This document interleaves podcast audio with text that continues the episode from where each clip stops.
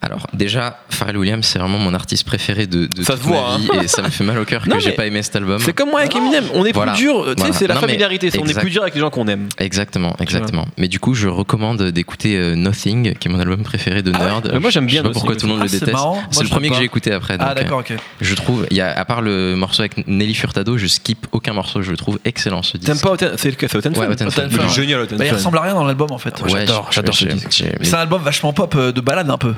Euh, ouais, non, il y a, il y a un truc un peu spirituel, il y a, Oui, mais je veux dire, il est pas dans il y les a un su- musiques, il est pas. particulièrement un morceau qui s'appelle Life as a Fish, Hmm. qui parle de de- d'écologie et d'impact euh, sur la planète, qui est extrêmement bien écrit. Et c'est c'est- c'est ce que j'attends moi d'un Pharrell quand il s'engage. Ce genre de, c'est un petit storytelling mais cool. Excellent ce disque.